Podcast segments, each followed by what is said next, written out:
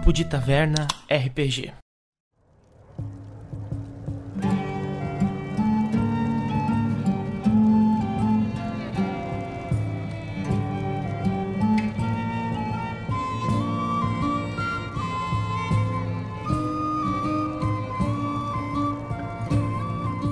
Bem-vindos, bailantes! Eu sou o Monte de Luca e sejam todos muito bem-vindos. Cheguem perto da, da, da lareira, puxa uma cadeira, pede uma bebida pro garçom, o boss tá chegando já já, ele serve a gente. Então, fique à vontade. E comigo nessa bela mesa hoje temos aqui essa pessoa incrível que já narrou uma mesa maravilhosa pra gente, meu querido Sensei. Oi, gente, tudo bem? É, eu sou Luiz Cláudio Gonçalves, é um imenso prazer estar aqui nesse baile de taverna, mesmo sem beber rum. boa, boa. Sensei aí tem um trabalho incrível, inclusive busquem o financiamento coletivo do Tordesilhas, sabe que caravelas que tá rolando. Já tá financiado, né, Sensei? Já, já financiou em menos de 48 horas. Amanhã faz um mês. É. Pois é, amanhã faz um mês e, e só falta bater agora a meta da capa dura.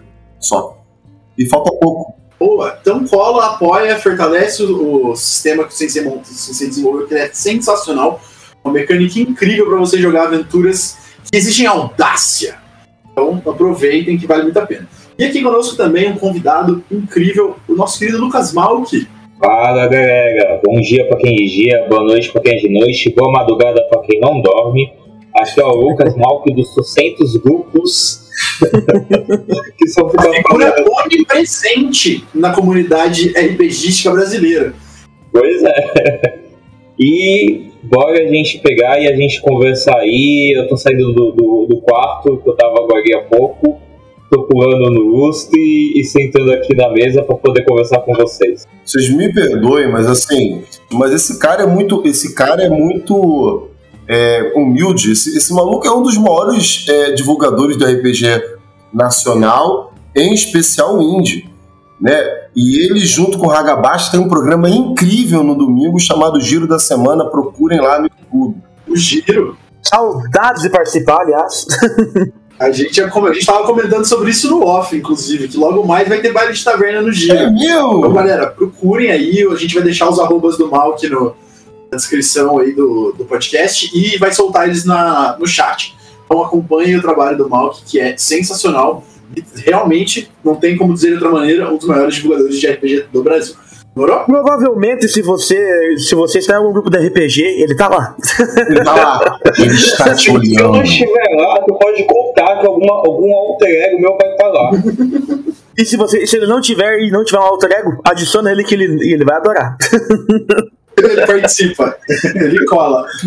Se o Lucas não conhece o RPG, é porque o RPG não existe. Exato! Ele é o Water da Marvel. Ele sentado na lua só analisando a realidade. Cara, eu tava vendo um, um filme esses dias, cara, que era o do. Da, o, o, do, da vizinhança, e que o nome do. lá da, do. Era, é, é, o pessoal mudou pra uma casa e falavam que essa casa era sempre vigiada. E aí eles recebiam uma carta todo dia escrito o vigia, né? Que na verdade em português ficava observador, não ficava o vigia. E aí, cara, eu vendo aquilo e eu, eu, eu tendo que fazer a resenha, aí quando eu mandei pro, pro cara da edição, aí ele falou assim, velho, você tem certeza que você não é o vigia, não? Eu, como assim? Pera, o vigia da Marvel? Aí, não, o vigia da série mesmo, porque tu pegou cada detalhe do que tinha ali e tu mandou nessa resenha, que eu tô assustado, velho. é, é muita informação, é muito detalhe. Vai daí, Mika, já faz sua apresentação e vamos introduzir esse tema gostoso pra galera velha, Dragão Brasil. Fala pessoal, eu sou o Mika e como de costume, é papo de taverna, eu tô com uma cervejinha. Hoje, Session IPA da Al Capone, uma ótima cerveja. Para quem gosta de cervejas mais lupuladas, é uma ótima pedida. É uma porta de entrada para cervejas mais fortes de sabor e amargor. Recomendo muito. E com o meu copo da roleta russa, lindo, lindo, lindo. Boa, boa. Então, você aí quer anunciar sua breja, Manda pra nós um copinho que a gente, a gente faz um review. A gente faz uma. Exato, a gente faz um avaliação aí. boxing, a gente faz tudo.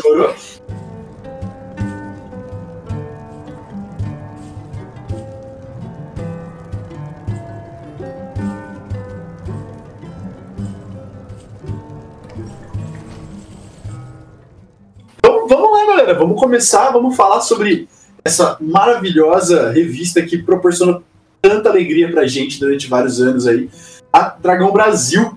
E eu vou pedir para os meus nossos queridos convidados falarem um pouquinho da, da- da história deles com essa, essa maravilhosa publicação que a gente teve nos anos 90 e 2000. A minha, a minha- o meu primeiro modo, o meu primeiro contato com a Dragão Brasil foi justamente no modo de divulgação, porque a gente pegou, a gente tinha que levar algo na escola, é, de livros, de, de revista lá na, na, na quarta série, e era ju- justo com coisa do Proerge, e a gente estava tendo já é, RPG com, lá com a campanha do Proerge. RPG para usuários de drogas. Eles estavam jogando com personagens na Cracolândia.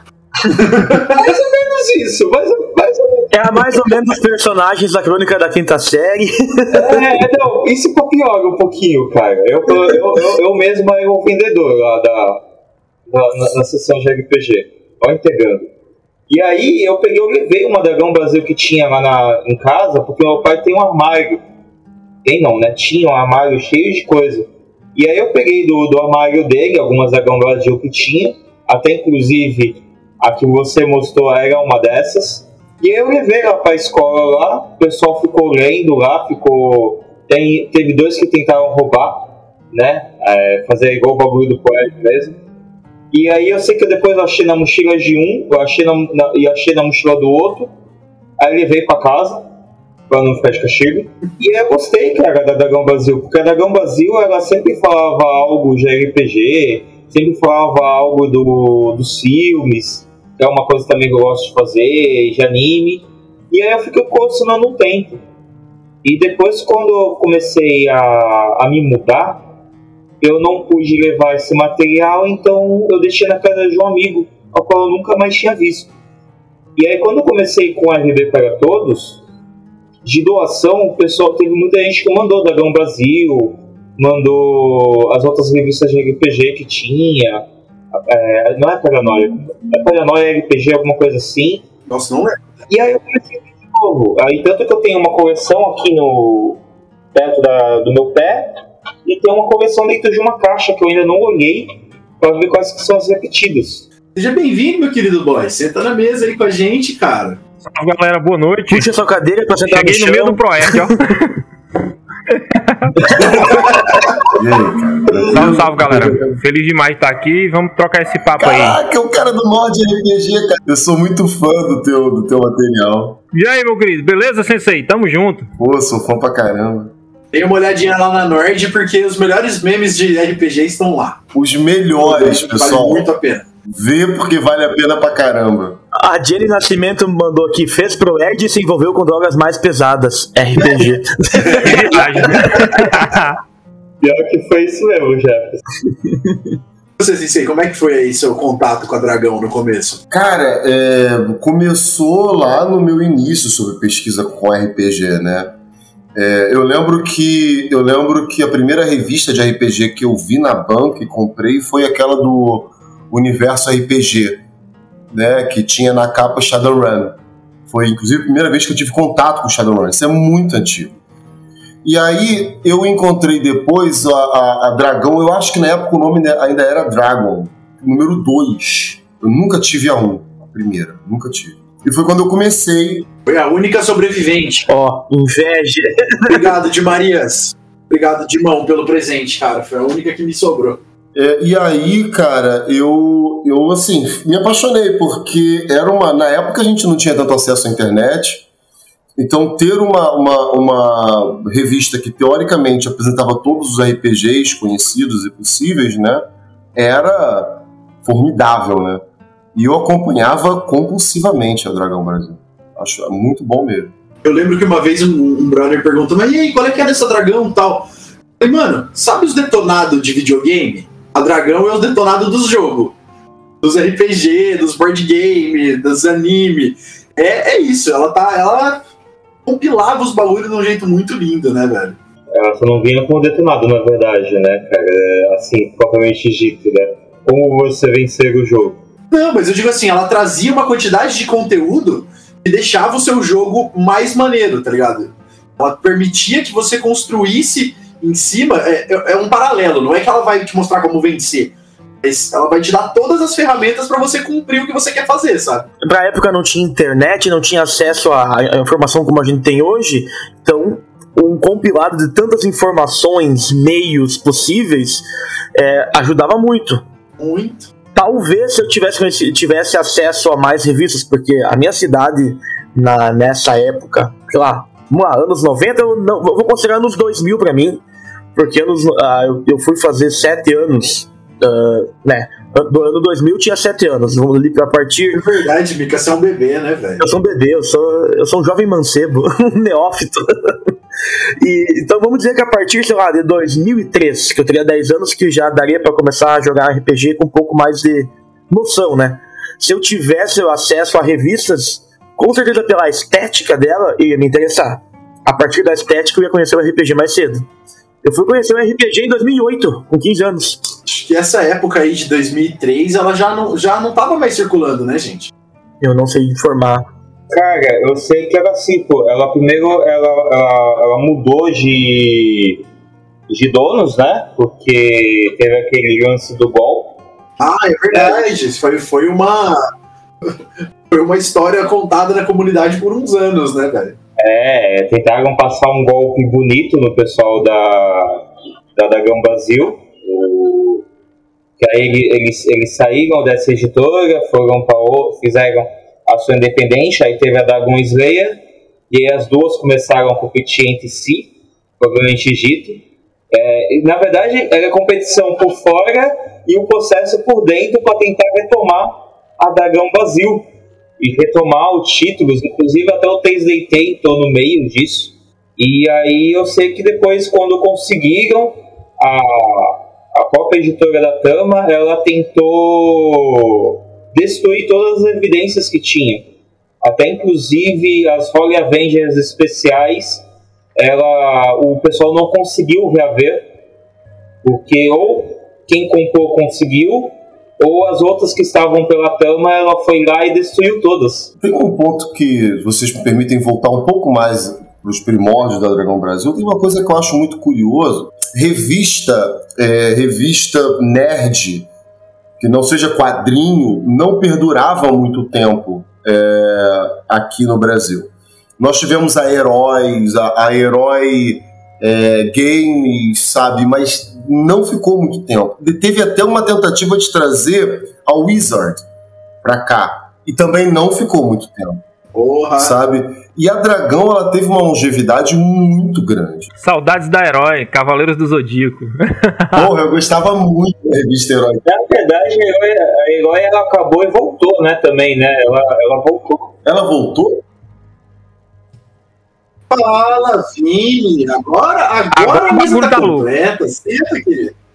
Você vai querer, vai querer uma cerveja ou um hidromel hoje? Eu vou pegar uma cerveja ali, com mel. Hoje a cerveja da taverna é Session IPA. Ó, outro nível, hein?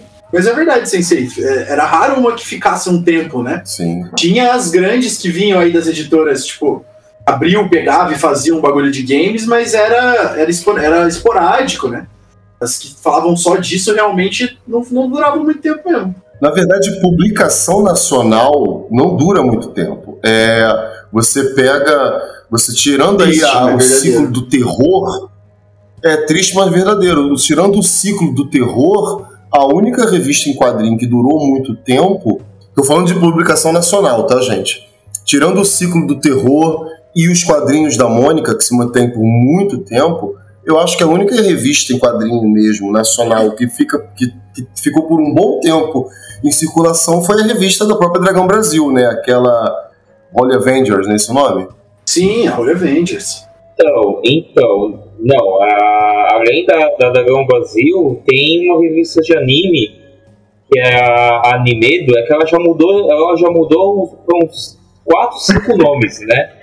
Mas a revista é a Se mesma, reinventa, né? né? É o, que, a, que falava de animes, né?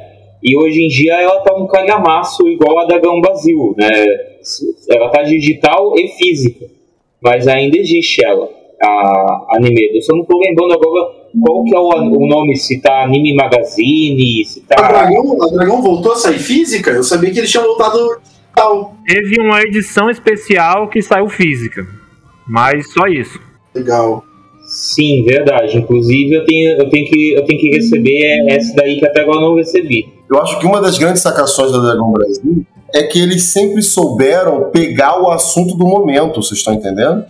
Quando o assunto era vampiros, eles trabalhavam vampiros. Quando o assunto era anime, eles abraçaram com os dois braços a perna, né, morderam. Então, assim, eles sempre foram muito ágeis em abraçar o assunto que a galera estava comentando. E isso, para uma época sem internet, era bem complicado, velho. Teria, teria Dragão Brasil inventado o conceito de, de, de hype, talvez? Mano, eu tô. Eu tô com a número 1 aberta aqui olhando.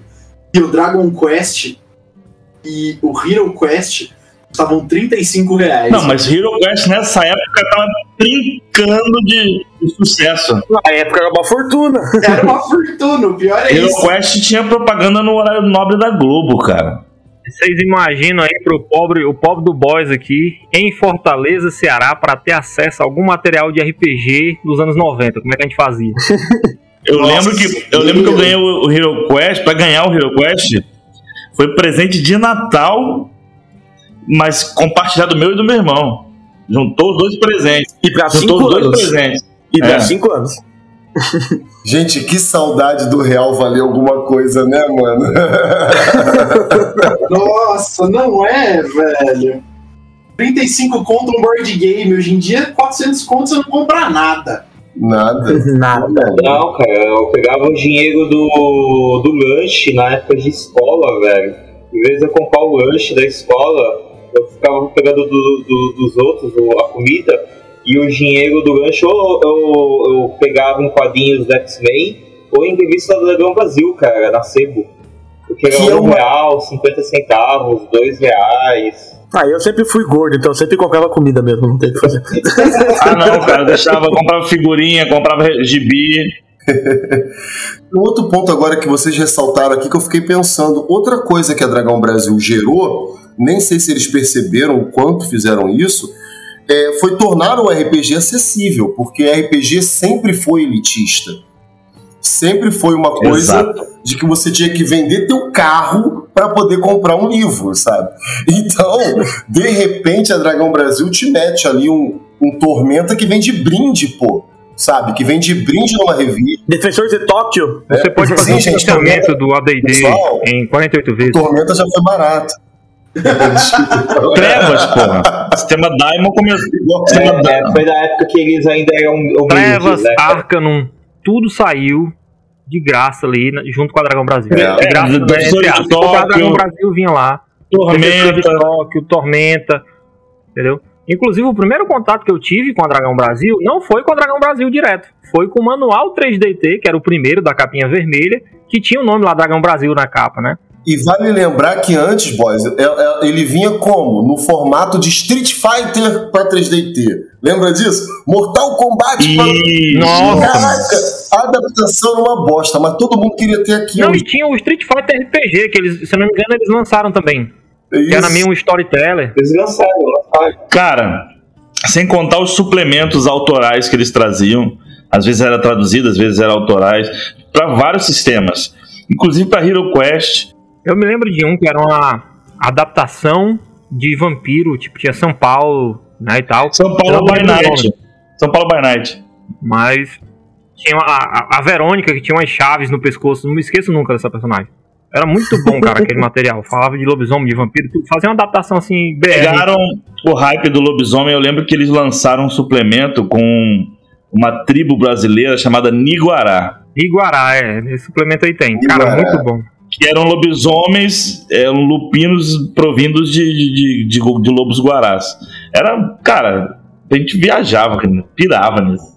Tinha também os que era, era onça, era onça. Era uma tribo de onça. Aqui também a, a saudosa mensagem ao ilustrador Rod Reis, cara. Mano, os trabalhos do Rod Reis que tinha na Dragão, impressionante. Bom demais. Agora, pré-Dragão Brasil, eu não sei se tem relação, mas eu acho que foi uma evolução. A, a Dragon Magazine, que é antes da Dragão Sim. Brasil. Eu acho, acho que ela evoluiu pra Dragão Brasil depois, não foi? É porque ela começou a chamar Dagon, depois Dagon Magazine e depois Dagon Brasil.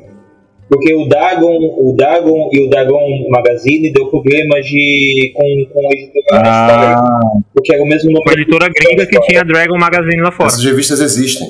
E aí eles não podiam fazer com o mesmo mas nome. o Esquindolelê foi na Dragão Brasil, cara. Ali, cara, eu era feliz e não sabia naquela época. Até porque era uma época que a gente não tinha internet, então o material físico e a ideia de colecionar era muito mais forte.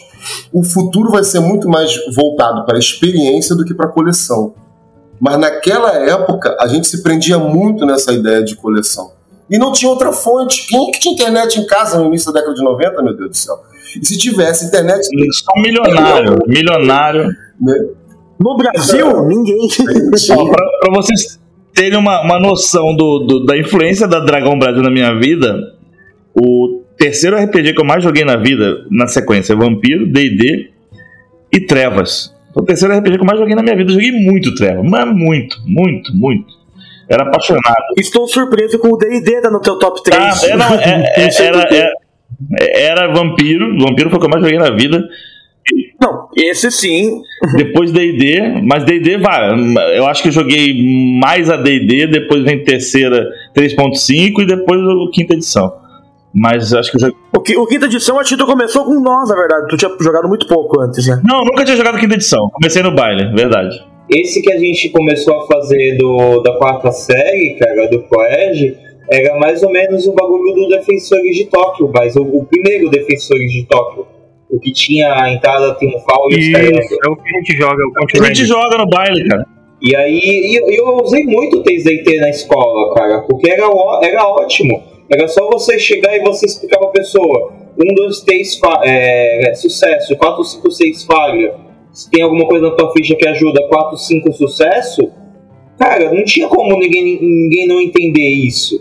Né? E aí, bom, eu explicava isso na sala de aula e Não fazia. tem o atributo inteligência, né? Porque não tem inteligência nenhuma, né? Tem uma coisa que as pessoas de hoje não sabem da Dragão Brasil, certo? E caralho, Breaking não news, breaking news. Não sabe o que, é- o que é da Dragão Brasil. Você abrir aquela revista e ver uma aventura adaptada para GURPS. Caralho. Caramba, que Verdade. Buffy! Buffy, pega. Mano, tinha muita adaptação de GURPS, cara. Muita adaptação de GURPS, cara. Eu acabei de ver na número 1 um aqui os caras anunciando que ia sair aquele GURPS dinossauros, tá ligado? Pra história. Viagem Uma no outra tempo, coisa né? que, a, que a Dragão ajudou a, a- a- a fomentar aqui no Brasil foi o Magic também. Sim. Uma É. coisa que trouxeram fortemente. Eu lembro que eu conheci Magic através da Dragão Brasil. Se você quer sair das drogas e você quer gastar mais ainda, vai pro médico. Ele tem uma carta que, que vale minha casa, velho. Eu acho isso. Não é Black Lotus, não, né? Black Lotus, não. É, é. É, Black Lotus mesmo que eu tô falando. Atualmente, atualmente tem algumas cartas de Magic que pagam uns- alguns meses de aluguel. Certeza. Eu falo, eu falo que Magic, quando eu, quando eu tiver dinheiro de novo, Magic é a Bitcoin de antigamente, tá? o dia que eu tiver dinheiro, eu vou investir em Magic, velho. Porque, mano, é muito bom. É melhor que o Tesouro Direto. É melhor que Tesouro Direto. Mas eu, eu acertei uma previsão de uma carta que diz, ela pulou em 15 dias de 6 reais pra 60. Tô vendo uma, uma multi no futuro dando palestras coach sobre investir em Magic. Mas, mano, é, o que eu ia falar na real é. Pega o Arena, gente. Joga o Magic Arena, legal, porque é cara, um é jogo legal. que é, vale a pena. Vale a pena, tá? É de graça, a recompensa é legal. E é um jogo muito bom pra você, juro. O Magic é um bagulho que muda, muda sua mente. Paga a gente, paga a Gente, gente. eu bati um Google aqui pra, sobre essa Black Lotus. É tudo, é tudo esse valor que estão apontando aqui mesmo? Hum, Depende, depende, Pode falar aí, pode falar aí. depende do que Fala você aí, tá olhando. De Não. 500 mil a 1 milhão de reais? Hoje em dia é. Tem um cara que tem as cartas beta, você viu isso? Tem, tipo, as- A Black Lotus de Alpha. A Black Lotus de Alpha hoje. né? aí é tipo na- na, na casa de um milhão mesmo as cartas que ele tem, que é tipo da, da primeira, as primeiras cartas a Na serem de, imprimidas. É, de Caramba. Alpha, né? na época 94. de escola tinha uma lenda urbana do cara que, que trocou uma Black Lotus numa moto, cara. Hoje em dia valorizou bem mais. Eu não duvido que isso tenha acontecido. Eu não duvido que isso tenha acontecido. Eu, eu, eu, eu- eu- quando eu tava indo em Santos ainda, antes da, da pandemia, é, lá na Caverna do Dragão, que é a loja onde eu faço o projeto, lá tem um pessoal que aparecia lá de, de Magic, que com certeza, cara, faria essa loucura. Tocaria a família, tocaria a casa, mais o carro, moto e a mãe por, por carta de Magic, cara. E parece que é zoeira que eu tô falando, mas não é zoeira não, então. Então, real. Jeff Nascimento falou: gasta tanto em Magic que não sobra pras drogas. É, Nem pra comida. E assim nasceu o Smeagol. o anel do poder é a Black Lotus. Precioso! aqui em Campinas teve uma figura lendária que a gente chamava de tio. Ele, era, ele foi o primeiro cara a importar Magic pro Brasil. Caralho, hein? Lenda. Ele teve. Eu, eu, eu vi a pa- eu abri uma das pastas dele uma vez e ele tinha nove Black Lotus. na Nossa senhora, o cara é milionário. Concorre com Bill Gates, com Elon Caraca, Musk. tranquilamente. Certeza que esse cara é o Elon Musk hoje em dia. É que na época tava saindo, né? Era possível consegui-la em pacotinhos, em boosters, né? Então, não era tão. O cara guardou isso, é igual aquele cara que comprou Bitcoin há oito anos atrás, tá ligado? É a mesma coisa. Tinha uma lenda. A tinha 50 uma lenda. centavos na época.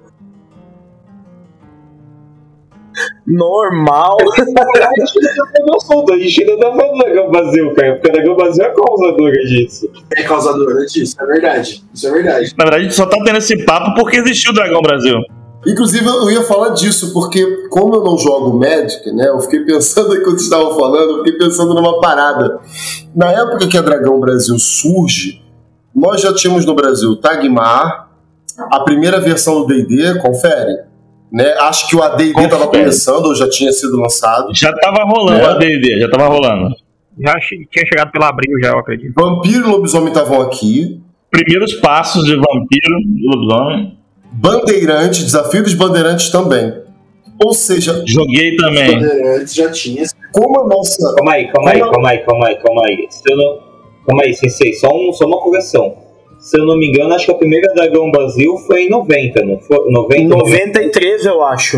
93? Ah, então tá. Então aí eu concordo, porque o, o Desafio dos Bandeirantes era de 93.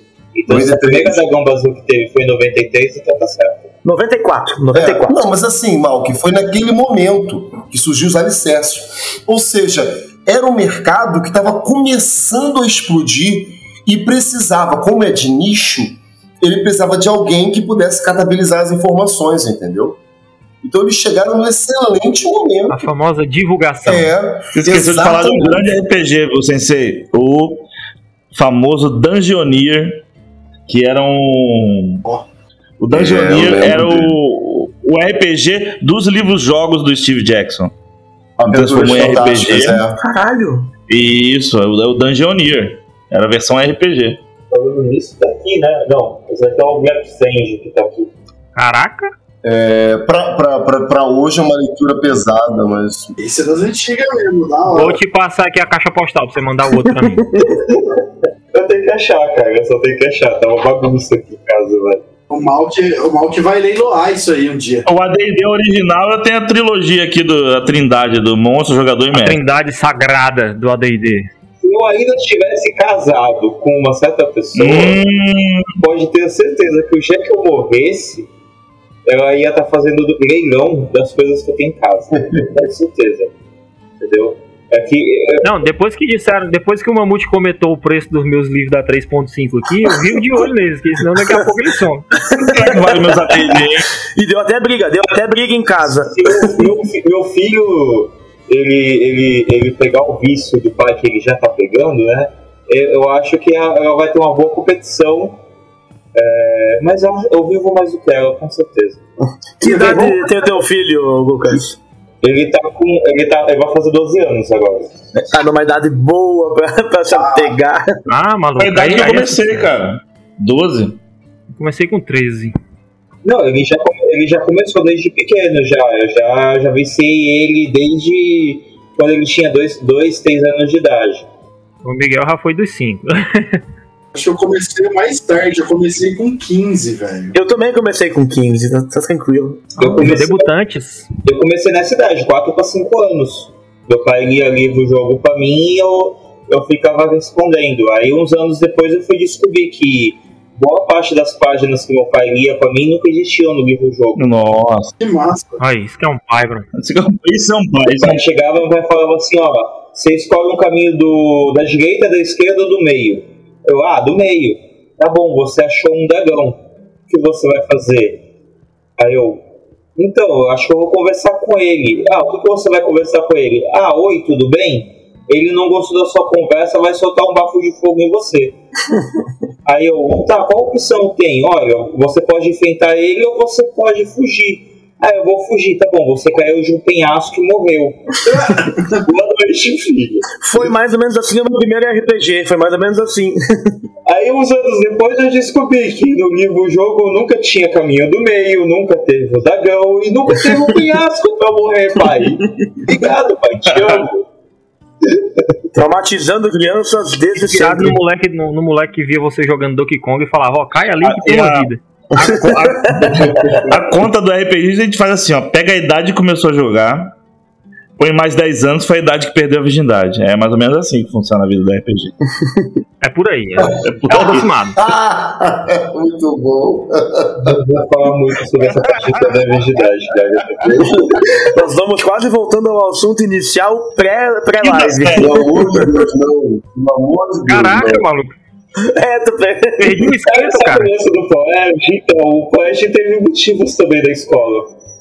Entendi, entendi. A escola é o berço de tudo, né? Temos um, temos um professor aqui que pode falar pra gente melhor isso. As sessões, as sessões que tinham dentro da Dragão Brasil eram maravilhosas, cara. Lendas lendárias, assim, Não, era, lendas lendárias, lendas lendárias. Porra, lendas lendárias. era impressionante. A gente via cada zoeira que tinha lá, tá ligado? Contos do mestre também. Hoje em dia a gente tem, tem muito dessas lendas lendárias aí rolando na página e tal.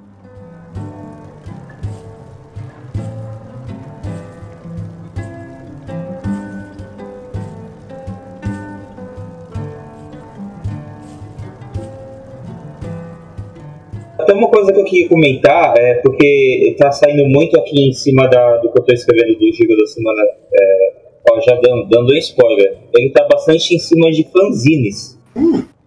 E uma coisa que tinha muito na aqui mesmo na região, mesmo aqui, aqui em Santos, Santos, São Vicente, Praia Grande, tem muita banca de jornal. Então tinha muita opção de venda, sebo, livraria, essas coisas, né? Mas eu sei que muitos locais, quando eles não tinham opção de, de revista, de livro, o pessoal fazia seus próprios fanzines, né? Que eram aqueles, é, aquelas revistinhas de papel que o pessoal mesmo escrevia caneta, aí em algum lugar na escola esperocava ou mime- mam- mamiograf- é, Mimeografava. Uma milografia. E A droga da A- o criança. primeiro vício de drogas de qualquer um. aquilo era muito Cheirinho de prova. na, na, na, na primeira, acho que nas primeira, na primeira, segunda, terceira, quarta série, é, toda vez que tinha o bagulho do mimeógrafo, eu, eu, eu já falava, não, professor, eu posso fazer. Deixa eu fazer. É, então, aí o que acontece? A gente, o pessoal fazia os, os fanzines, né? Das, da- das suas regiões. Inclusive, até eu, eu tenho alguns fanzines aqui. O- os primeiros que eu tava pegando aqui são, eram fanzines. E, e na região de vocês também tinha isso? Eu já começo falando que na minha região, na minha cidade, não tinha nada. Por isso que eu fui conhecer o RPG tão fanzine tarde. não, fanzine só de banda mesmo que rolava.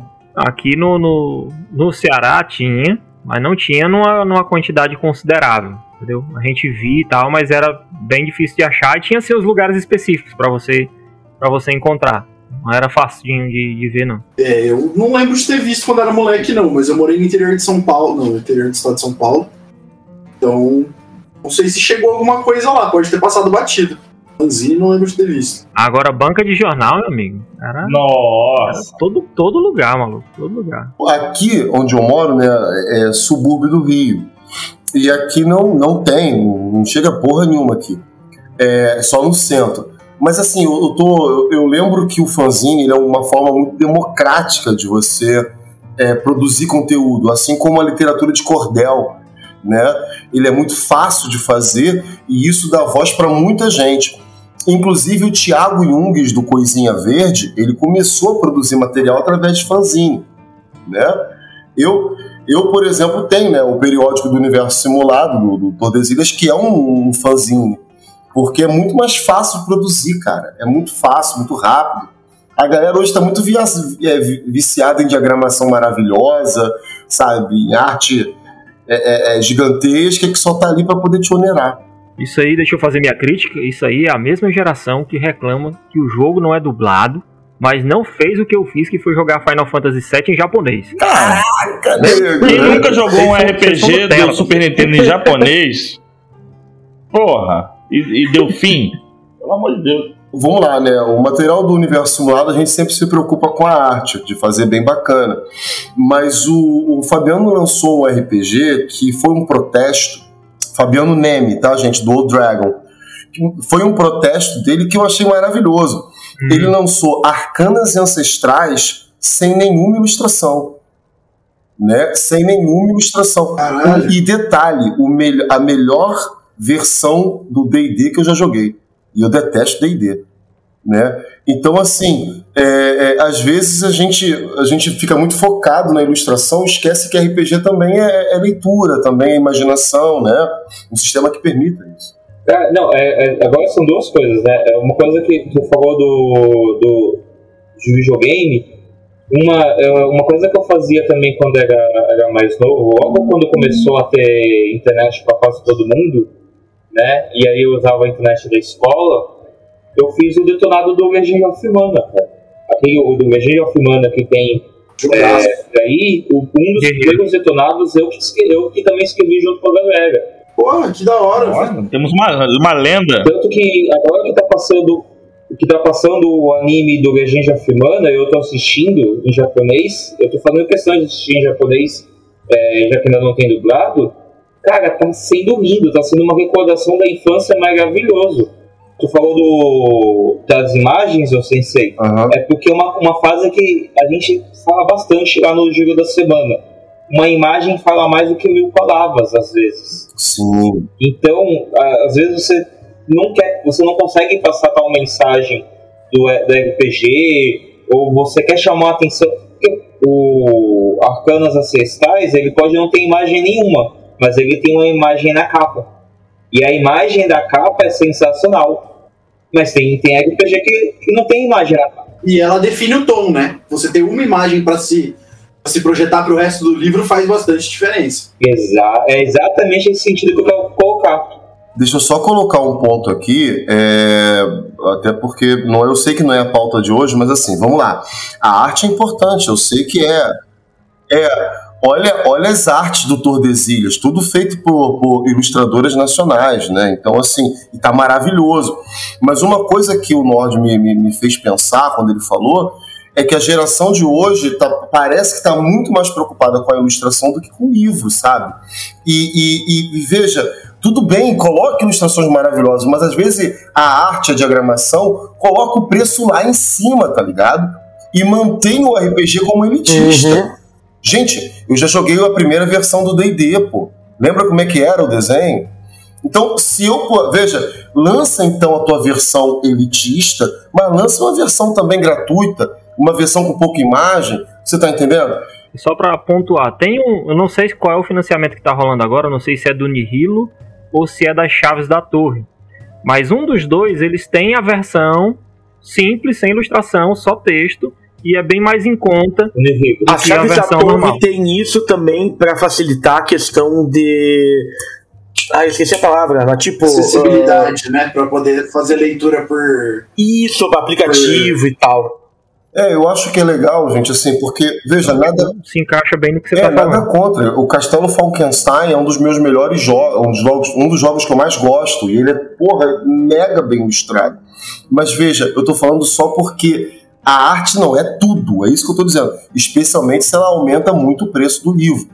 né? Já tem livro de RPG que é tão verborrágico, que ainda mete umas artes super caras, continua sendo elitista. E já que a gente está falando da Dragão Brasil, vale lembrar que ela trouxe o RPG para um preço acessível. E alguns eram dados pra gente. Exato. Democratizou o negócio, né?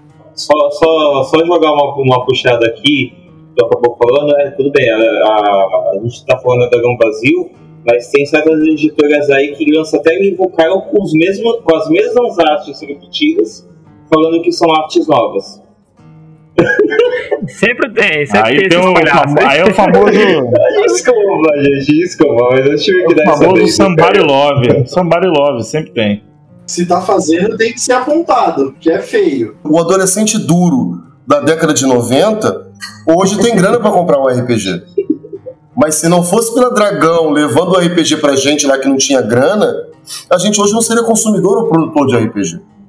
Saca? Então é por isso que eu É acho verdade. importante levar um RPG acessível pra galera. Fora as adaptações da, da, da Dragão Brasil e mostrar que é possível fazer coisas é, sim- simples e grandiosas. Agora, eu tenho, eu tenho que pontuar uma coisa a respeito das adaptações da Dragão Brasil, viu? Eu tenho uma que coisa fez a muita gente pontuar. produzir conteúdo. Eu queria falar antes do UFOTIM. O UFOTIM era muito bom, cara. Não sei se vocês chegaram. O Futinho Não era do. Capitão Ninja, né? Isso, cara, era bom. O quadrinho também Caraca, era eu acho que eu ainda maravilhoso. tenho aqui em o algum quadrinho lugar, era velho. maravilhoso. Ô Mamute, essa aí é só pra quem tem o CPF amarelo já. Não, cara. UFOTIM. Ó, o boss já tá, tá- tá se entregando. Mano, eu sou dinossauro, E o quadrinho era maravilhoso, muito bem desenhado, uma história muito legal. Esse já foi o segundo, não foi? Porque teve um anterior, não teve? É, esse aqui, esse aqui, esse aqui era uma versão mais nova, já era pro 3DT da capa azul. É. É o da capa azul já. Eu sei, eu sei, sei, porque teve o primeiro que foi uma matéria da Dragão, aí depois teve um do, do Futim, né? E aí até lançaram alguns quadrinhos e depois teve esse daí. E hoje em dia tem o livro. É, esse aqui já é com 3DT mesmo. Uma coisa que eu acho engraçado que soltaram esses dias falando assim que não tinha é, light novel e a pessoa já tinha a própria pessoa tinha lançado light novel é, uns tempos atrás do próprio Futim. E eu acho que a pessoa a própria pessoa esqueceu que ela mesma lançou um light novel, né? Pessoal, quem veio primeiro? Capitão Ninja ou Deadpool? Capitão Ninja. Capitão Ninja, né? E vem cá, ninguém, ninguém chegou lá pros gringos e disseram que tava imitando o brasileiro, não? Porque se a gente faz alguma coisa parecida, todo mundo fala que a gente tá imitando. o, o quadrinho original era do Rod Reis, não? Eu não lembro a arte de quem era. Era Não me lembro. Cara, o Capitão Ninja era muito engraçado, mano. Eu adorava ele.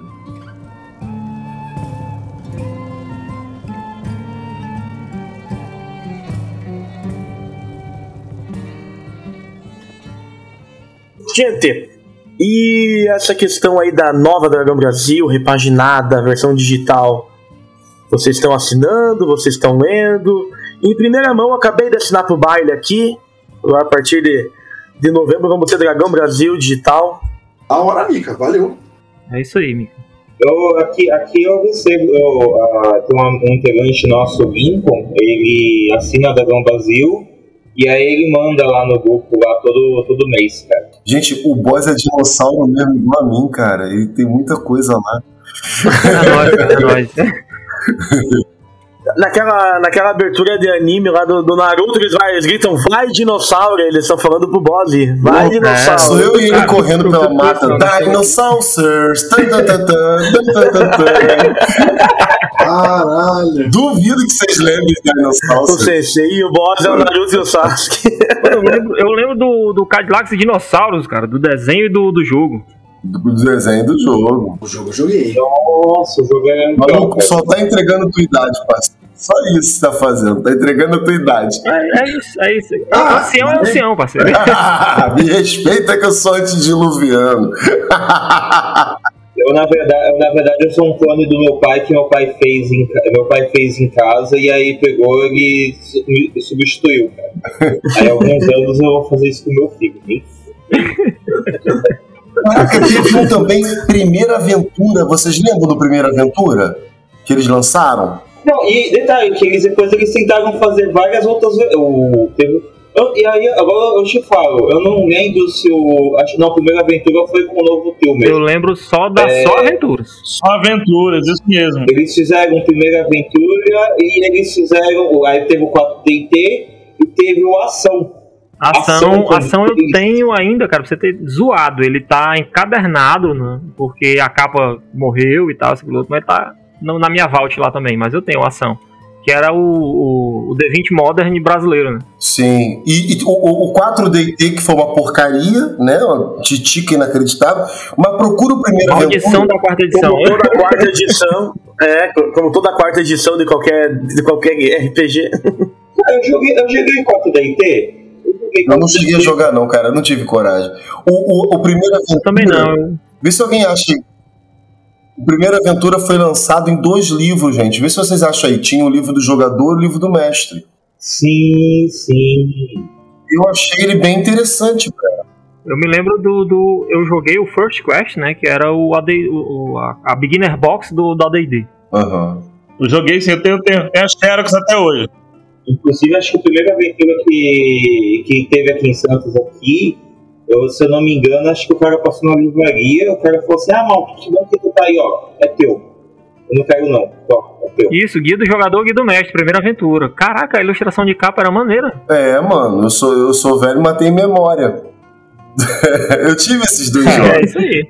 Não, não, isso é mentira. Sei, sei, sei, sei. Você é, é, é a Dolly do grupo. É, eu tô muito na cabeça. Hoje mesmo, susto. Ah, eu, tava, eu tava preocupado hoje com o Sensei, porque literalmente o Sensei esquece as coisas. Tem, tem coisa da, da universo simulado que ele chega assim, pô, quem escreveu isso daqui da hora? Aí a gente vai e fala, Sensei, foi você.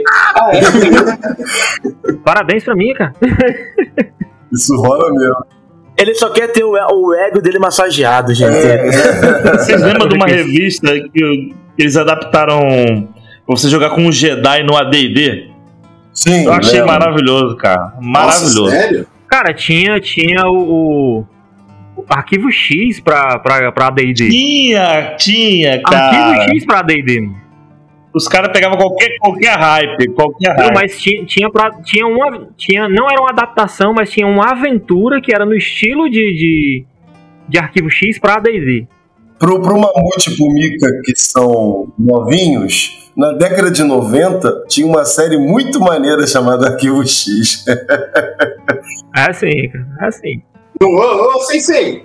Não me ofende, Sensei. Era uma Eu época, assisti Mamute. Arquivo X pra caralho, Olha velho. lá, tô vendo, tô vendo só aventuras aqui, ó. Entrevista com o vampiro. Tudo sobre o livro de Anne Rice. A Dragão Brasil número 13 foi Arquivo X. Eu tava com elas abertas aqui. E eu achei uma muito louca com o Predador na frente, o número 11. E fazendo. ele- a- vem uma, uma manchete aqui, ó. Exclusivo. A lista completa de Magic the Gathering. Que a gente tava falando Aí, cedo. Aí. Não, aqui no Só Aventuras tem a, a- tem aqui o, a chamada Entrevista com o Vampiro. Tudo sobre o livro de Anne Rice, cara. Ó. Cara, ó, essa daqui é do Topas Estelares, cara. Também. Caraca, muito bom. Nossa. É um dos melhores filmes de ficção científica que eu já vi. E aqui atrás tinha o coisa pra você fazer. Do, pra você conseguir Terraform Day Planet. Nossa, que louco. Eu desbloquearam uma memória aqui minha de Arquivo X. Primeira vez que eu assisti Arquivo X, eu ouvi o nome do cara lá, né? Fox Mulder. Falei, por que, que o nome do porra do cara é Fax Modem, cara? Por que, que o cara tem esse nome? Mistura da porra, é, velho. pô, achava que era apelido dele, de Fax é Modem, esse? sei lá. Ó, inclusive, ó, essa daqui não é de Dragão Brasil, mas essa aqui também é uma revista que tem, ó. Que tinha daqui, ó. Era do Star Trek, Diário de Bordo. Ah, que da hora. Caramba, que. Ele foi um professor que me deu, cara. Star Trek, infelizmente, foi um bagulho que eu acompanhei muito pouco. Cara, Star Trek pra mim é, é- é- Nossa, é Deus, cara. É Deus. Nosso Senhor. Se tu conhecesse, se tu conhecer o professor daqui, o Alexandre Barbosa, inclusive ele fez artes de várias, de algumas, alguns livros e revistas, cara, tu ia, tu ia considerar ele a versão Valpassos de Santos. Porque ele é um deus, cara. É, Valpassos é Deus. Quem, quem, te- quem teve aula com, Alexandre Barbosa não esquece até hoje das aulas. cara. Que massa. Mano, acabei de achar uma adaptação pra Highlander da Dragão Brasil, velho. Caraca, muito bom. Era pra Trevas, né? Era pra Trevas. Pra Arthur. 17, É é pra Vampire, eu trevas. acho. É pra trevas? É. Pra Trevas. Só pode haver um no mundo de Muito trevas. massa. Cara, é uma coisa que até. ó, Uma crítica que eu tenho pra fazer, que eu vou fazer aqui ao vivo. Eu eu sei, eu sei que eu tô bem na parte das críticas hoje, né? Eu tô bem na parte de versão Malk. Lá vem o Regis Tadeu. Antigamente, antigamente ela fazia várias adaptações. Hoje em dia ela quase não tem adaptação, cara. Ela, ela tem poucas adaptações. Ela faz, ela faz algumas resenhas, uma ou outra, mas ela não faz. Ela, ela- só faz a ficha em cima do personagem. Ela não dá ideia pro pessoal, que nem ela dava antes, saca? Porque antes ela dava a ideia de como você fazer e tal. Cara, assim, eu posso de repente estar falando asneira, entendeu? Mas eu acho que o- uma coisa que eu sinto bastante falta é essas adaptações de antigamente que ela fazia, cara. Ela, ela colocava mais, a mais do que a ficha, tá ligado? Mas quem tá à frente do projeto hoje? Ah, cara, hoje quem tá à frente do projeto ainda tá o. o É da Jambô, né? É da Jambô, o né? Tevision, aí tá o Thiago Rosa, tá o. o, o, o dela, dela Corte. O, o Fábio falou aqui o Trevisan, o Fábio da estação. Não, mas o Tevisan ele só tá. Ele, ele, ele, ele tá e não tá, na É só verdade. editor do bagulho. Ele tá fazendo a editoração. Mas ele, ele, de- desde que ele teve aquela doença do toque de Bell dele, ele não tá mais tão, tão à frente assim. Cadê Saladino? Cadê Caçara? O Saladino saiu, né? Ele saiu de comum acordo. O Caçaro, ele só tá por enquanto fazendo a parte do 3DT. E o Del Deb enlouqueceu. Saladino pediu as contas. O, Del- o, Del- o, o, o, o Débio. É, Débio, Débio já diz o nome. Mas ele nunca foi da equipe, né? O Deb Aí nunca nos foi. deixou aí sem uma quarta edição de Trevas, mas ainda bem que se viesse a quarta edição ia ser ruim. Ia cagar, podia pular logo, fazia 3.5. Tem a quarta edição, sabia? Não, o pessoal tem, um ninguém grupo, conhece. tem um grupo de Trevas no Facebook e a galera ainda tá trabalhando pra fazer. Não, na- é, então, na verdade tem o Tevas não sei quantos anos e agora tem um. Aí o pessoal tá fazendo a quarta edição que na verdade vai ser. É, pra prestar, porque não pode ser quarta, entendeu? É, se tu nomear como quarto, vai dar ruim. Se tu fazer a 3.5 e a 5, tá ótimo. É, não pode ter quarta edição, que é a maldição, né? É. Ô Fábio, a gente tem. A, a gente percebeu, constatou, acho que foi até no Rapa Dungeon, né, boss? Que toda quarta edição de RPG é uma É, bosta. toda quarta edição Sempre dá ruim, sempre dá É a ruim. maldição. Maldição da E edição. geralmente ela foi, ela, foi, ela foi feita geralmente em meados dos anos 2005 a 2010. Então eu acho que isso é um mal de geração, Carly, cara. 4DT existe, hein? Mas é uma bosta. É, novidade zero. É, é, é, Fábio, o, o Fábio da situação, é, a gente concorda, cara. A gente não tem como. É, difícil discordar. Mas eu acho que foi um momento que os caras estavam mudando as gerências das empresas, tá ligado? Eles começaram a tentar jogar, jogar diferente e bater errado. É isso aí. Um mal de geração, eu acho que foi. Eu acho que eles estavam querendo copiar videogame, na verdade, porque se você for, for ver toda a crítica do pessoal em cima da 4, cara, em cima, assim, 4DT, DD 4.0, Vampiro 4.0, tudo, tudo que tem 4.0, eles estão tentando é, colocar mais pro videogame do que pro, pra, pra mesa em si. né? Trocentas coisas. Eu acho que por isso que, cara, é, é, assim, tem o videogame, você quer adaptar, é legal, mas não tenta fazer os mecanismos do videogame pra mesa. É isso aí. Eu acho que isso não tem nada a ver, cara. Mas o contrário funciona porque o RPG inventou a DLC muito antes do videogame. É, isso é verdade. Você comprava o livro, ó, mas você precisa de outro livro aqui pra complementar o negócio, entendeu? Aí você pega mais Isso se chama capitalismo. livro. Aí você ia comprando Sempre DLC. tem outro A livro. terceira edição de Vampiro foi a edição que mais teve DLC de RPG que eu já vi na vida. Tinha livro de tudo, entendeu? Tinha livro do, do clã do rato que passou no bueiro no final do filme da Anne Rice. Aí tinha compra. Tinha o romance, tinha o, o da tribo, tinha o do clã, tinha o do, do- Meu amigo era livre demais, pelo amor de Deus. Era coisa O pessoal mesmo, cara. explora a gente, né, mano? O pessoal explora legal, né? né? A gente tem que morrer, mano. Tem que... É, cara.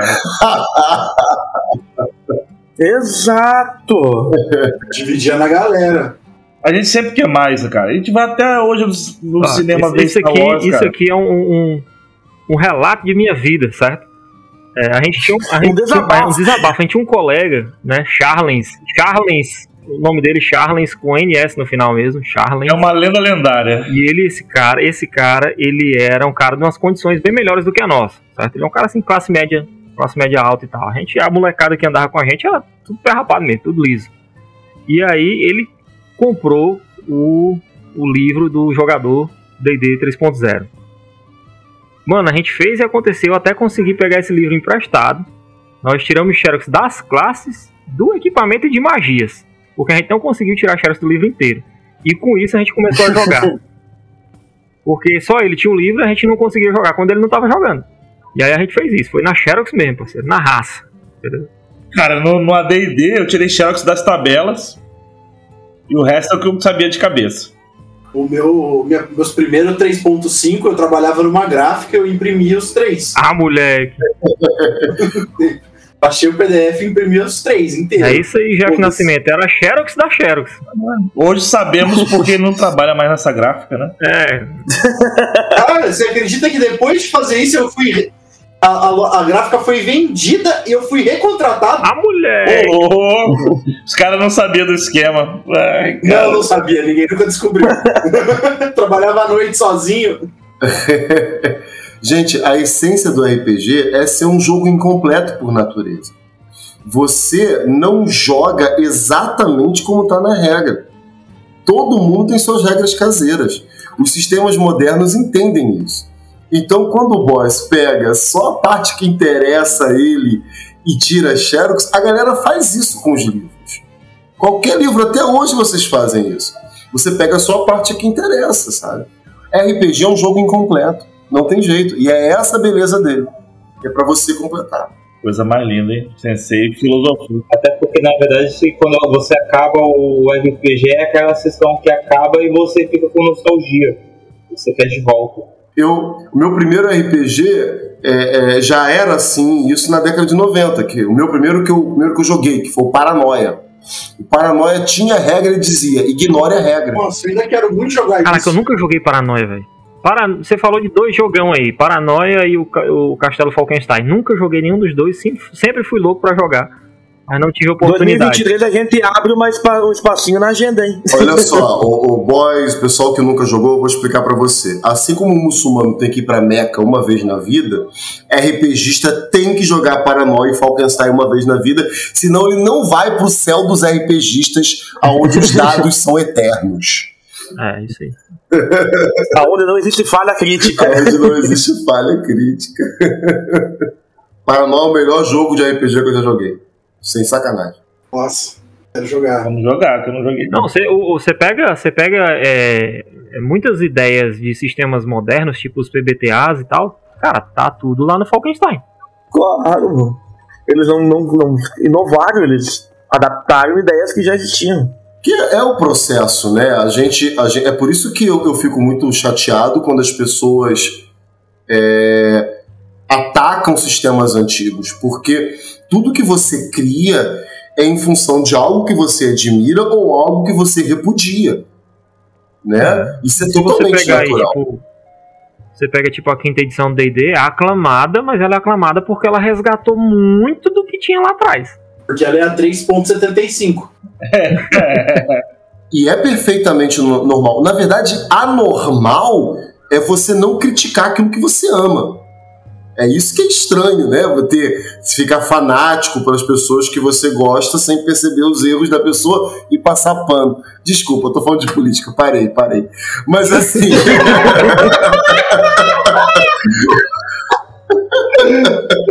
uma, uma pessoa. Desculpa. Uma pessoa. Uma pessoa normal, ela vê os por isso que quando a gente chama alguém, a gente fala tão, tão, tão mal da pessoa, cara. Tão mal, tão mal, tão mal, e depois casa com ela, cara. Ó, cuidado, hein? Isso é perigoso. muito. Nossa, o chamar até caiu, velho. Cara, isso foi bem específico, cara. É, você tá, tá bem específico. Você bem? pediu ajuda, cara? Vai conversar? Então, agora, fazendo a minha ressalva sobre como, como o Sensei tava falando, o que ele não concordava, o que ele não gostava né, da, da Dragon Brasil, e eu não gostava de um negócio. Eu gostava da, da coragem que eles tinham para adaptar qualquer coisa. Qualquer coisa mesmo. Cara, eu tinha um Dragão Brasil que adaptava todas as cartas Clow. Ah, eu lembro, eu lembro, eu lembro. Era maravilhoso, cara. Entendeu? Era, era Sakura Card Captors pra 3DT. Era lindo, cara. Linda a revista. Linda, maravilhosa. Mas, cara, eles tinham um probleminha, do meu ponto de vista, que era todo personagem era overpower. Todo, tudo que eles criavam era overpower. Era demais, sabe? As fichas eram sempre esticadas, os bichos eram sempre muito poderosos e tal. Então ficava um negócio assim, fora da realidade, quando você pegava o sistema pra ler, pô, mano, esse cara não pode ter essa ficha, tá ligado? Porque era um negócio esticado, parceiro, esticado mesmo, assim. Aí isso no, no 3DT funciona, mas fora dele, bagunçava bastante. É um jogo pra. Mas será que não era tudo já um reflexo pra, pra se basear em 3DT? Se- Tipo, toda, tu- tudo que adaptava já não tinha é, é, esse pensamento pra ser adaptado pro 3DT com essa linha de pensamento? Pois é, velho, e, e o estranho era que eles adaptaram o Street Fighter pra o storytelling, entendeu? Aí tá errado. Mas foi antes do 3DT. Tá falando da White Wolf, boys? Não, tô falando que eles trouxeram pra cá, né, aquela versão do, do, do Street Fighter. Daquele Street Fighter que era estilo storytelling, né? É, isso foi antes do, do 3DT. Isso foi antes. Depois é que ele vai lançar o Street, Street Fighter Zero, se eu não me engano, para 3DT. Aí eles abandonam completamente aquela adaptação. Né? Do, do, do que na verdade eles compraram, né? White Wolf tinha lançado aquilo lá. E na opinião de vocês, galera, na opinião de vocês, o que que, o, por que, que acabou a Dragão Brasil? O que, que, que foi o último prego do caixão? Cara, eu acho que toda, todas aquelas mudanças, todas aquelas mudanças quando começou de, Dra de Dragão Brasil pra Dragon Slayer, aí depois tinha um- uma que saía muito parecida com elas também, que teve umas duas edições, eu acho, só. E aí ficou muito confuso, sabe? Até eu que era acostumado a ler Dragão Brasil na época, eu fiquei confuso com aquilo. Porque, tipo, eu olhei na Dragon Slayer, aí eram os mesmos. Eram os mesmos nomes que tinha na Dragão Brasil, né? Eu falei, pô, e a Dragão Brasil? E aí ficou meio confuso durante um tempo, meio nebuloso. E boa parte da galera aqui, pelo, pelo menos assim, aqui quem comprava era o João Paulo, outro colega nosso, que ele era o único que tinha emprego na época, ele era maior de idade, a gente era moleque, né? Seus 17, esperando 18 anos. E aí ele comprava os Dragão Brasil e ele parou, né? Ele parou nessa época, entendeu?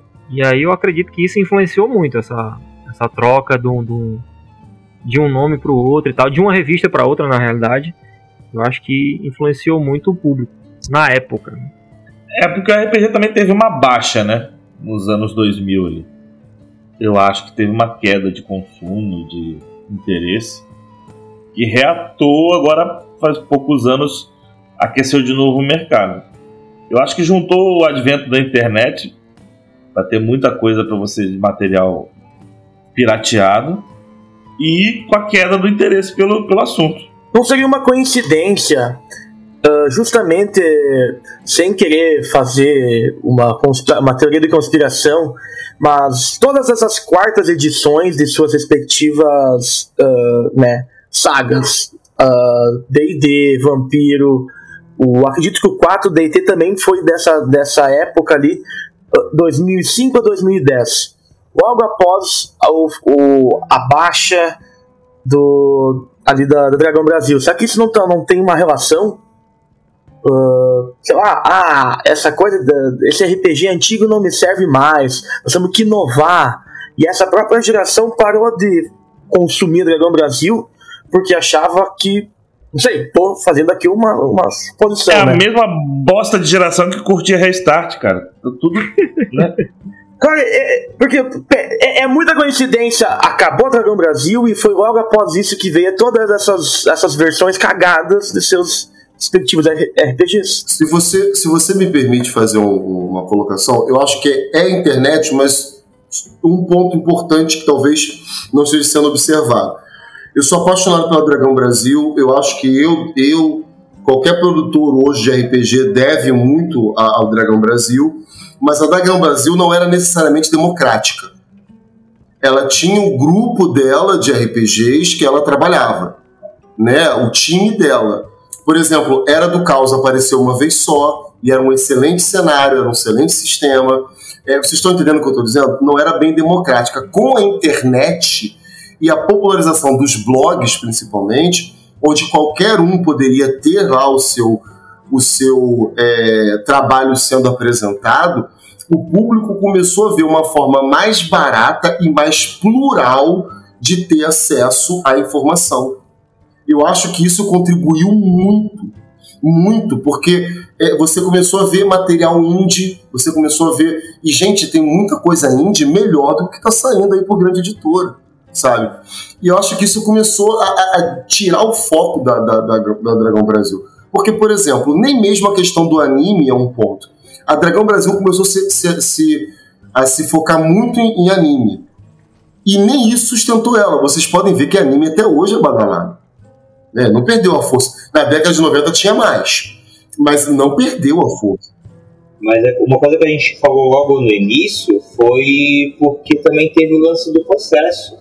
Porque o pessoal tinha saído da trama, né? E o, o, o tio, o, o, o Tormenta. Caçago, o que o Tormenta, né, o Marcelo Cassaro, o Tevis e o Saladinos tinham saído, e aí estava tendo o processo para eles poderem conseguir o que era um deles, o direito, e aí eles fizeram a nova editora junto com o, o Svalge, né, é, que aí foi, foi feito em cima na, da, da Slayer, e quando eles finalmente conseguiram, aí eu não sei, eu não sei bem se, se posso estar falando asneira, mas aí eles acabaram com a Dragão Brasil, porque também eles não conseguiam mais mandar para as bancas de jornal, né? Porque aí as, teve uma reformulação também de poder mandar uh, material para a banca de jornal, porque antigamente na banca de jornal você achava até livro. Né? Hoje em dia é difícil você ver livro numa banca de jornal. E hoje em dia, venhamos e convenhamos, é difícil você ver até uma banca de jornal muito tempo ativa. Se ela está ativa, ela tem que estar tá vendendo outras coisas para poder estar tá se mantendo como banca, né? Porque hoje em dia você pega jornal até pela internet, você pega. Aí eu concordo. Hoje em dia a internet, ela, ao mesmo tempo ela, ela deu tudo para você, ao mesmo tempo ela, ela, ela manipulou tudo para ela. Eu estava vendo uma, uma série, inclusive, que estava falando disso, que é o do telefone, do, uma série não, um filme, que é o telefone do Sr. Halligan, alguma coisa assim, tá na Netflix. Ele é do. inspirado no livro do, do, do King, do Stephen, Stephen King. O cara, ele pegou, o cara, ele contratou um garoto para poder ler todo dia para ele. Né? Todo dia não, toda terça-feira o garoto ia lá na casa do, do velho e lia um livro para ele. O velho poderia ler, ele poderia ler, só que ele queria esse garoto. Não vou dar o porquê, porque aí vai ser um spoiler. Mas o Pergunta, acontece? era sempre o mesmo ou variava? Não, era sempre o mesmo garoto. Ah, tá. Mas ele sempre lia várias coisas. E aí esse garoto, ele pegou um dia, ele deu um celular para ele. E quando ele deu um celular, ele viu que foi a pior coisa que ele fez pro velho. Porque o velho ele já não estava mais tanto interessado na leitura ele já estava mais interessado no que vinha no celular do que o garoto ler para ele. E aí, o garoto. Eh, tanto que tem uma cena do, do livro, que é, é isso, porque eu tô, por isso que eu tô falando, que ele fala: pô, mas tá tudo aqui, tem notícia, e vocês não têm medo de de repente vir alguma notícia mentirosa, vir algo que engana vocês, algo que rouba vocês, os dados, o, teu nome, o teu RG? Aí ele chegou e falou assim: não, mas isso daí é tudo protegido. E aí, e como o garoto tá narrando, ele fala: e anos depois apareceu fake news, apareceu roubo de dados. o velho previu isso no futuro. Então, se a gente for parar para perceber, antigamente a gente tinha que ir numa banca de jornal para conseguir a revista. Hoje em dia a gente só baixa na internet ou consegue comprar a revista. E quem não compra vai lá na, na, na porcaria da biblioteca élfica né? Mas aí eu já estou entendendo o teu assunto. É, e, e na, no início da no início da nossa conversa a gente falou sobre experiência e coleção. Nós aqui somos dinossauros. Né? A maioria aqui não é novinho, com exceção do Mika, que é uma criança ainda. E assim, é, a galera, a galera hoje, a galera hoje é muito mais focado em experiências do que em ter coleção. Você pode ver que a maioria das pessoas que joga D&D joga no PDF, que eles piratearam algo assim, saca? Então, é, é, a, a, gente começou a, a gente perdeu um pouco dessa ideia de colecionar alguma coisa. E mais, a internet também gerou, as redes sociais principalmente, uma conexão direta com o autor. Eu não preciso mais de uma revista me intermediando. Eu posso ir lá e procurar o cara que eu sou fã, entendeu? Mas em minha defesa e da defesa da minha geração, eu vejo a, a, o PDF sendo o Xerox da nova geração. É uma forma que tu não precisa gastar tanta grana para tu conseguir ter acesso. E, e, mano, você pode falar o que você. A gente pode falar o que a gente quiser do Marcelo Del Débio, mas ele percebeu isso antes e lotou o site dele de PDF. Lá no início da década de 90, quando era algo incomum. Ó, oh, eu ia falar dos netbooks, cara. Eu ia falar dos netbooks. Netbooks eram maravilhosos, principalmente os que tinha lá no site da Diamond, que era de graça, a gente ficava olhando lá e pegando tudo que não prestava pra botar na nossa né? mesa. Tem, né? Ainda tem, né? tem. Ainda tem. E, e, ele é um. Ele se gaba bastante por falar que ele tem mais de 500 é, netbooks lá e, e, e cada hora aumenta. Só que aí eu vou, eu vou dar uma contrapartida. É, você vai no grupo do, do Facebook do RPG Sol. Né, eu estava tava colocando aqui na pauta hoje, são, tá chegando a 3 mil é, arquivos só no grupo do, do Facebook. Então você tem 3 mil arquivos de jogos novos, diferentes uns dos outros, né? E cada hora vai aumentando. E, e no Bazar Verde, que é o Max Play gratuito do Pago Quanto Quiser do Coisinha Verde, você, ele está chegando a 400 é, PDFs ali. E aí, se você e se eu for falar também do Dungeonist, no Dungeonist tem 300 arquivos ali. Se não tiver mais. Não, eu acredito que tenha mais. Cara. É, longe de mim fazer elogio ao Marcelo, não, não, não tenho mesmo, nunca nem gostei do Trevas. Desculpa, gente, nunca gostei. Mas assim, a, a, o que eu tô dizendo é que ele foi pioneiro, isso aí a gente não pode dizer que não. Né? E, e hoje você tem uma comunidade forte, porque também é facilitado a forma de fazer de fazer o PDF, né, de fazer o arquivo, né? Hoje é mais fácil. E eu fico muito feliz, Malco, de ver essa galera produzindo pra caramba, né? O Solo RPG tem material pra caramba, né? De verdade. Eu nem posso, eu nem posso falar mal do, do, do Marcelo do Devil por vários motivos, cara. Então, até já, já vou logo falando aqui, cara, isso. mesmo, ele, mesmo ele sendo problemático do, de todos, porque, cara, a maior, a maior pessoa problemática que tem no nosso meio, não tem ninguém que ganha ele e, e o Bocheador são, são as duas pessoas mais problemáticas do nosso mundo, né? Mano, junta esses malucos com Ezra Miller dentro de uma sala pra ver o que, é que dá. Saem amigo não explode. Eu, botar, eu, eu botaria o Johnny Depp pra tomar conta. Você é louco, maluco. Piratas do, Piratas do Caribe até 2097. Ah, agora entendi o porquê do Johnny.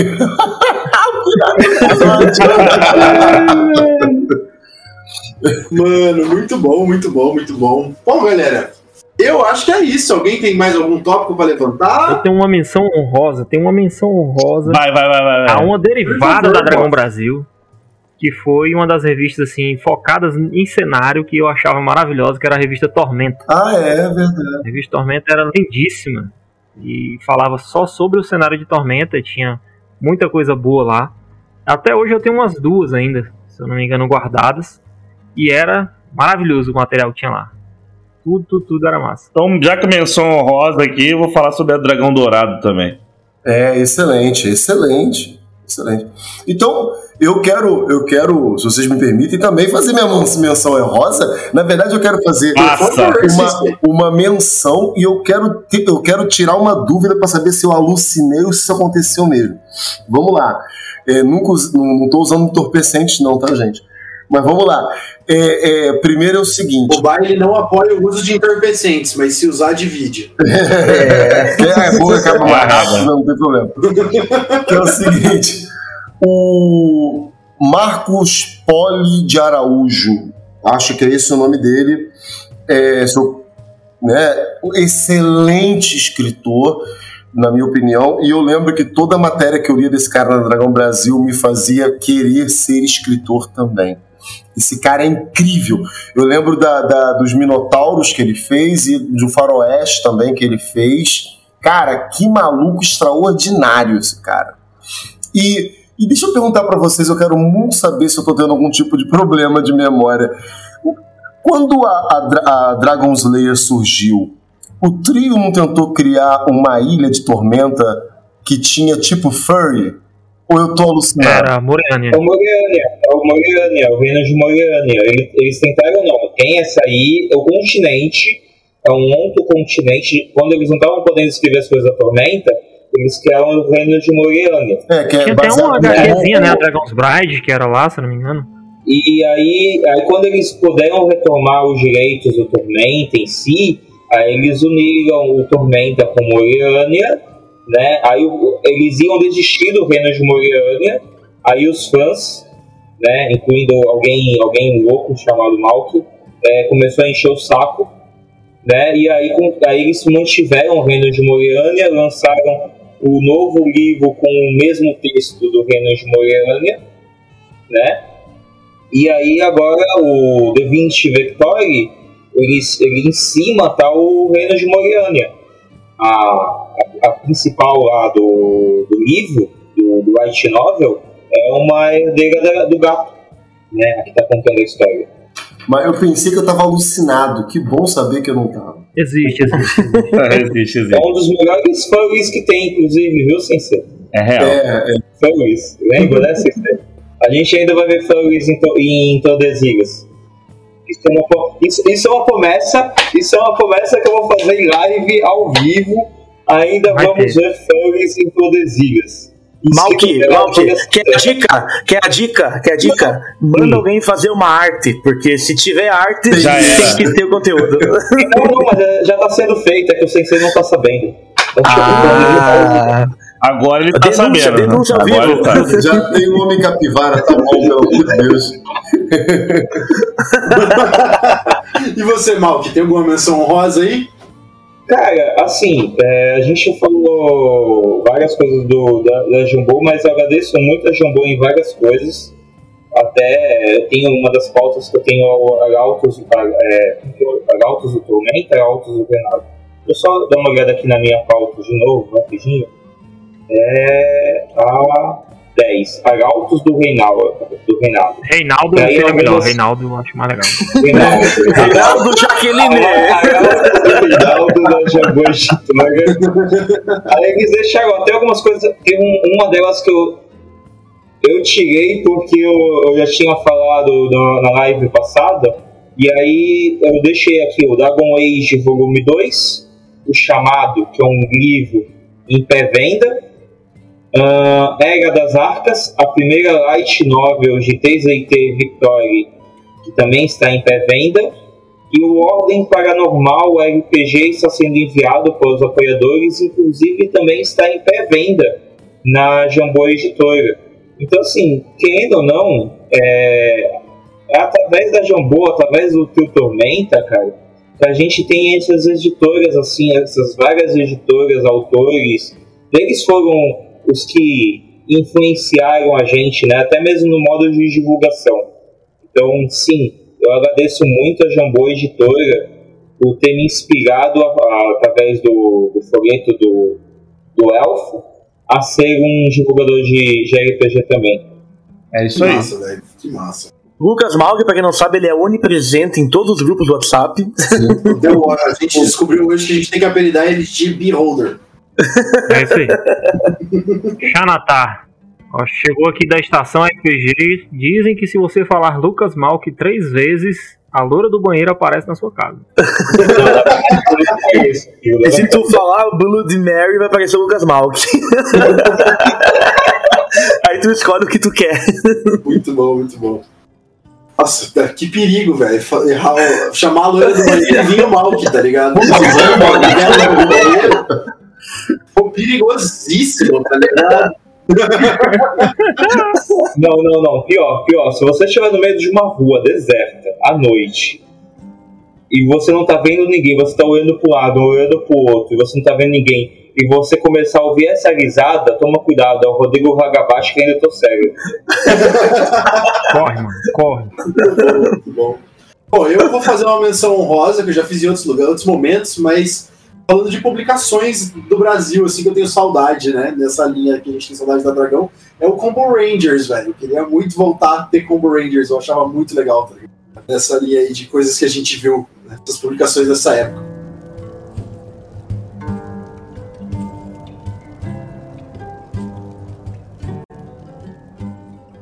Então é isso, galera. Cola com a gente, vem que tem muito conteúdo maneiro pra você ver, inclusive nas páginas dos parceiros que a gente acabou de comentar aí.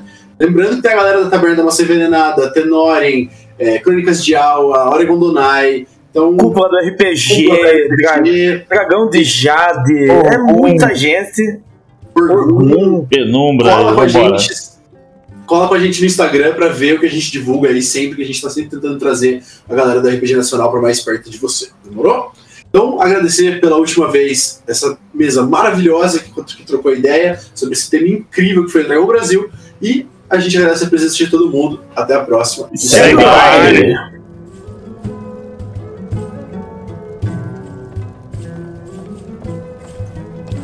E assim se encerra o último Papo de Taverna e também o último episódio do ano de 2022. Desejamos a todos vocês um ótimo final de ano, um próspero 2023 e nós nos encontramos ano que vem com muitas mais aventuras, mais papos e muita diversão. Segue a gente em todas as redes sociais, arroba Baile de Taverna, onde você quiser encontrar a gente. E não se esqueça, segue o baile.